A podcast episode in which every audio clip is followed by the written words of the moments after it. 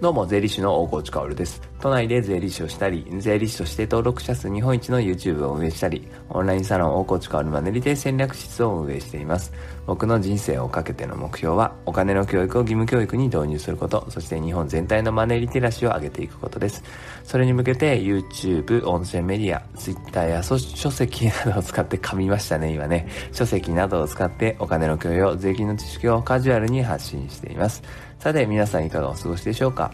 僕はもうこう、録音ボタンを押してですね、ラジオのね、えー、喋り出したらやっぱ止まりたくなくて、基本的には。こう噛んでも噛みましたねとかね、言って続けたいんですが、まあ、その話はまた今度するか。まあ、負け顔なんですよね、それってね。やっぱり完璧なものっていうのは時代は求めていなくて、その、突っ込みどころがあるものっていうのをやっぱり求めているんですね。で、税理士なんて職業やってると、最初からイメージが堅物だとか真面目だみたいな感じで見られてしまうので、だから僕はスーツも着ないし、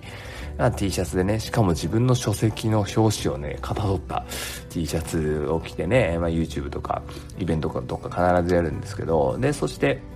こう喋り方もね、そうだよね、とか、そのフランクな感じで、え、やっているんですが、まあそれはね、税理士としての差別化だったりするわけですね。なので、あの、まあ噛んでもね、あーとかうーとかえーとか言ってもね、なるべくラジオは止めて、止めたくないなっていうのがあります。まあ、これはね、実は戦略だったりするんですよ。まあ、冒頭、あの、どうでもいい話は、さておきですね。えー、僕はいつもラジオをですね、えー、自宅で、えー、リビングで撮っていることが多くて、まあ朝起きてね、6時ぐらいに起きて、まあ6時半ぐらいから回して、で、7時ぐらいに流すっていうのが、あまあ朝のルーティンなんですけど、今日は今大阪のホテルにいるんですね。大阪、まあ出張と言ったらいいのかな。まあ出張ですね。仕事半分以上、まあほとんど仕事か。なので、えー、大阪に来ています。昨日の夜は、兵庫県の川西市というところにいて、えー、まあ飲み会をしていたんですね。まあ15人ぐらいかなで飲み会をしていました。で、これは、あの、このラジオをね、ボイシーというアプリで聞いてくれてる人はわかると思うんだけど、そのボイシーのトップパーソナリティに、キングコングの西野さんっているじゃないですか。まあ、キングコング西野さんの企画の一つで、まあ、クラファンのリターンみたいな感じでね、えー、彼と飲む機会があったので、まあ、行ってきたんですけど、まあ、素敵な時間でしたね。やっぱり、えー、彼のラジオとかね、まあ、発信を、よく見ている人っていうのは彼の良さっていうのは、まあ彼の良さっていうか言ってね、何、どっから、どの目線で語ってんだなって話ですけど、彼の良さっていうのは非常に皆さん知っていると思うんですけど、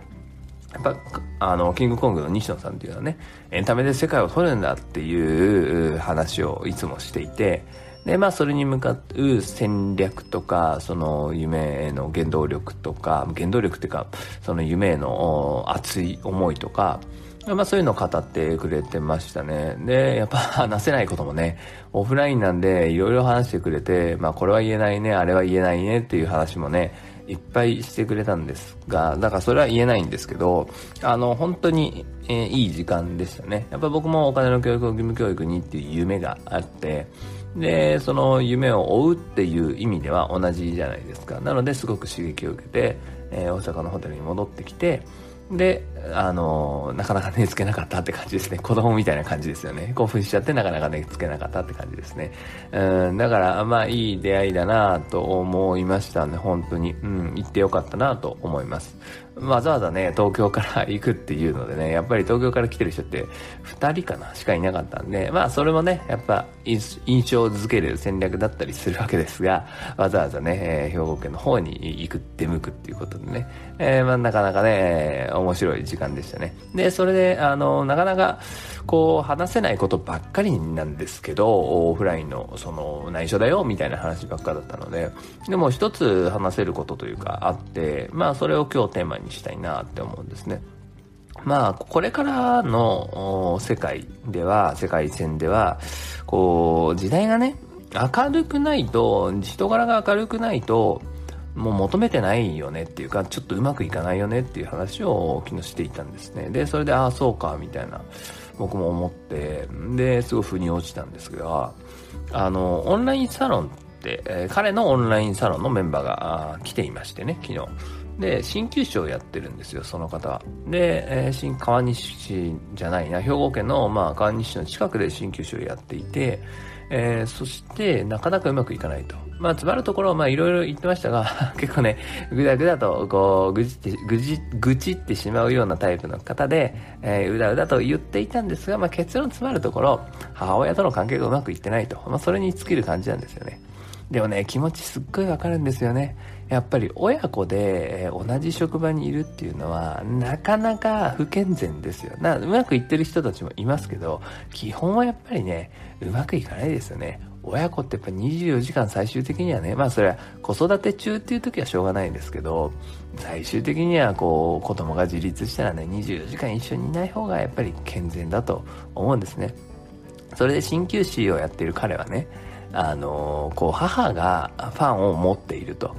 でもやっぱり自分にはやっぱファンがいないことがこのコロナで分かったって言って、まあ、どんなに頑張ってもやっぱり母親にファンを取られてしまうんだっていう取られてしまうっていうか母親についてしまうんだっていうねファンがね。鍼灸師としてのねお客さんのファンが母親についてしまうんだっていうことを嘆いてまして。でもそれってきっと君のそのちょっとなんだろうなちょっとネガティブなところそれが原因なんじゃないかなみたいな話をみんなでしていたんですよね。でそこでやっぱり明るく振る舞うことっていうのがその時代が求めていてそうじゃないと残念なお知らせなんですけど明るいっていうのが多分一番最初の大前提なんだろうねっていう話をしてました。ファンを作るっていう意味では。昔キャラでさこう陰キャキャラとかちょっとクールなキャラとか、ボソッと言うとか、それでそのキャラが成立して時代がに求められて、うん、その別に芸能人と関係なくね、芸能人とか著名人とか関係なく、そのオフラインだろうが、その普通のリアルな場所だろうが、地方だろうが、売れているっていうか人気が出るってことは昔はあったと思うんですよね。でも今は、まず明るいっていうのが最初に来て、そこから掛け算なので、それがゼロだと、何にかけてもうまくいかないよねっていう話をしていたんですよ。まあ確かになと思って。明るさってそもそももう少し深掘りをねしてみると何かっていうとこう明るく振る舞うことなんですよ。年がら年中明るいやつっているけどそれって絶対嘘っていうか作ってる部分ってあるんですよね。だってどんなに明るく振る舞ってても悲しいことってやっぱりあるじゃないですか。その例えばね家族に不幸があったとかその恋人と別れてしまったその数時間後とか翌日に大事な会議があるとかうんプレゼンをしなきゃいけないとかセミナーをしなきゃいけないとかその時に普通に振る舞ったら、まあ、絶対ネガティブっていうかその悲しい気持ちって表に出てくるんですよ。だって人間だから。でもそこでやっぱり明るく振る舞えるやつっていうのはつまるところ優しいんですよね。